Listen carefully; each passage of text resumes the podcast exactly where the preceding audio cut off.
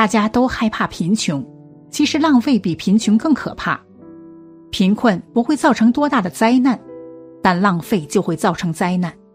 我发现国人的浪费从八零年后实在很严重，尤其是粮食、肉类的浪费。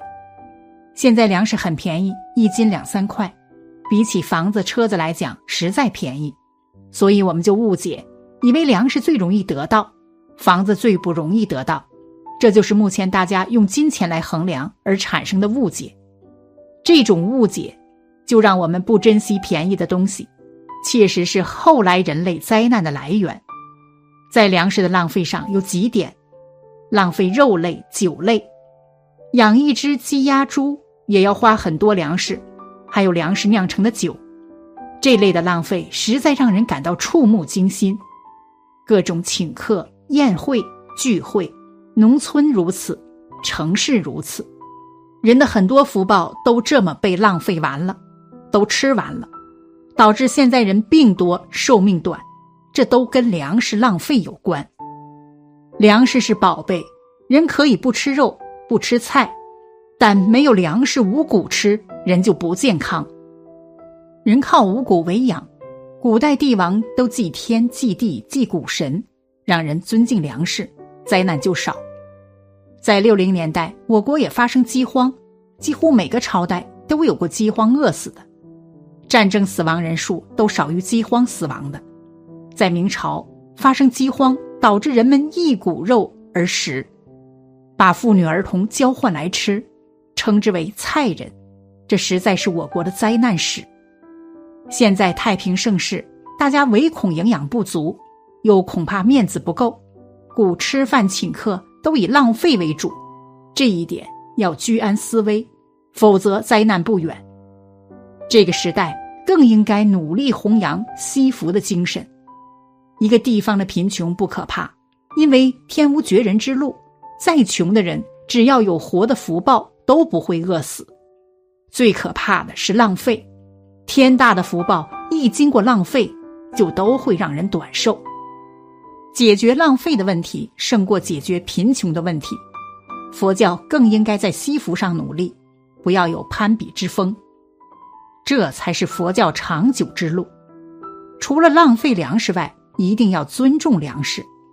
粮食是真的宝，天上有三宝，日月星；人身上有三宝，精气神。人的精气神是来自五谷，所以五谷是人最大的宝。外出吃饭，吃剩下的都倒进垃圾桶或者厕所内，这实在损阴德行为。也要忏悔，劝人一定要吃干净，不要以金钱价格来衡量粮食。现在有很多自助餐，交了钱随便你吃，我看这种情况最不好，因为随便吃故放大贪心，拼命吃。人吃个七分饱则可，吃太多就是浪费，这也是增长人的贪心。尤其是吃素的，一定要以吃五谷为主。有些人拼命吃菜。反而吃出毛病，饿是一种病，大家都知道，但过饱也是一种病，知道的人就不多了。人吃多少都有定数，不管你家财万贯还是英雄豪杰，都不能多吃一分，因为人元精元气有限，只能消耗那么多食物。人之短寿乃至多病，都因吃过度，营养过剩。为何吃过度？因为不知道食物是哪里来的，许多小孩都没有实地见过稻谷，一粒米、一滴汗根本没有体验过。父母也浪费，孩子能不浪费吗？在浪费水上，做工厂的浪费的最多。你排一个污水到河里，河流污染了，这些水就相当于被你浪费了。像平常洗衣服用很高级的洗衣液，这些都很污染水。因为水没有办法消化掉，泥土也没有办法净化时，你就浪费了多少水呢？所以节约用水上还有这一层，尽量不要用很多化学的东西。这十几年我们的发展靠的都是糟蹋地球为代价发展起来的。煤矿是地球的骨髓，我们拼命挖；水是大家的，我们随便浪费。我看到到处都在挖，有钱了再挖，随便盖。每个人都觉得自己的地盘太小，所以我想，多余的钱只能做多余的事情。很多人盖楼，自己盖个五六层，放在那里空着。所以人的贪心都是无止境的，用宝贵的人身去做多余的事情，那就显得很无知了。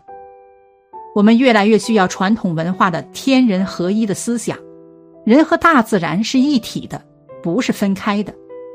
大自然的水污染了，人的血液就污染了；植被破坏了，人的皮肤病就多了；空气污染了，人的肺病就多了。这些污染。又怪谁呢？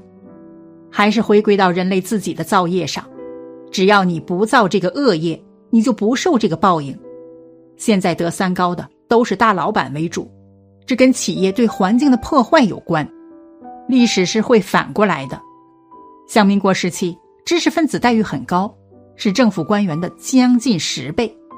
因为钱财多，难免有浪费。故到了建国时代，这些浪费的果报就显现下来。知识分子通通都上山下乡体验农民生活。有人说了一句：“农民的手最干净。”因为这个因缘，许多知识分子就有了意见，而不知道是自己福报享受完的缘故。而这段时间，三十年的风光，三十年的落魄。而后改革开放后，当老板的又风光三十年，然后又拼命浪费福报，吃喝嫖赌也一起来。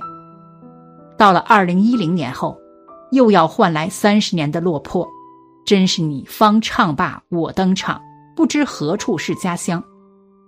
富贵的过患胜过贫贱，因富贵时最容易浪费福报，不仅浪费，而且容易造恶业。能富贵而不造恶业者，确实不多。人来到这个天地之间，不能一味的向地球索取，人只有一个目标。就是替天行大道，成就人格才有用，其他的都是江山辈有人才出，而且浪费会影响寿命。以前上人有一个说法，叫做“福尽人亡”，这是非常有道理的。下面的典故也证明了这个规律。一，两位太学生。从前有两位太学生，同年同月同日同时出生。又在同一年考上科举，分发官职。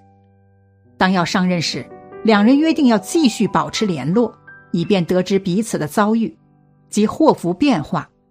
结果，一位被派任为鄂州教授，另一位则派任为黄州教授。没多久，黄州教授竟然去世了。鄂州教授为好友料理后事，并且在他灵前祝祷：“我和你生辰相同。”担任的职务大小也相同，你却先我而去。即便我今天就会死，至少也已经晚了你七天。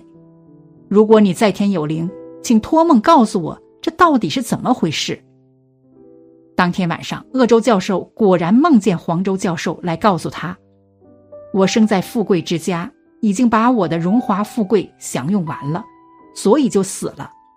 你生在贫寒穷苦的家庭。”还不曾享受福报，所以你还活着。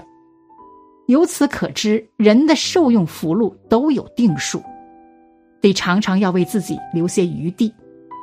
后来，鄂州教授一直升官，做到典郡之职，这恐怕是听了黄州教授的话，心生警惕，努力珍惜福报的结果吧。二，赵次山，广德郡的太守赵次山。号宗贤，是方牙公的祖父。方牙公小时候有一天晚上读书，抱了一些木炭，想要拿来烘脚取暖。主父次山公看到了，就呵斥他说：“你小小年纪读书，应该学习勤劳刻苦的精神，怎么连一点点寒冷都受不了了呢？你要知道，在朝为官，就算是寒冷的冬天下雪的时候，不到五更天。”都得排班等候召见皇帝，终免不了要忍受寒冷之苦呢。一个人如果还没有老，就享受老年的福，一定没有办法活到老。同样的，还没有富贵，就先享用富贵之福，也终究不可能达到富贵的地位。方牙公恭谨领受祖父的教训，最后官至大司寇。希望大家阅读完这两个故事，仔细思维关于福德管控的道理，也希望大家真正做到开源节流，能够做到正确把控和使用福德。好了，本期的视频就为大家分享到这里，感谢您的观看。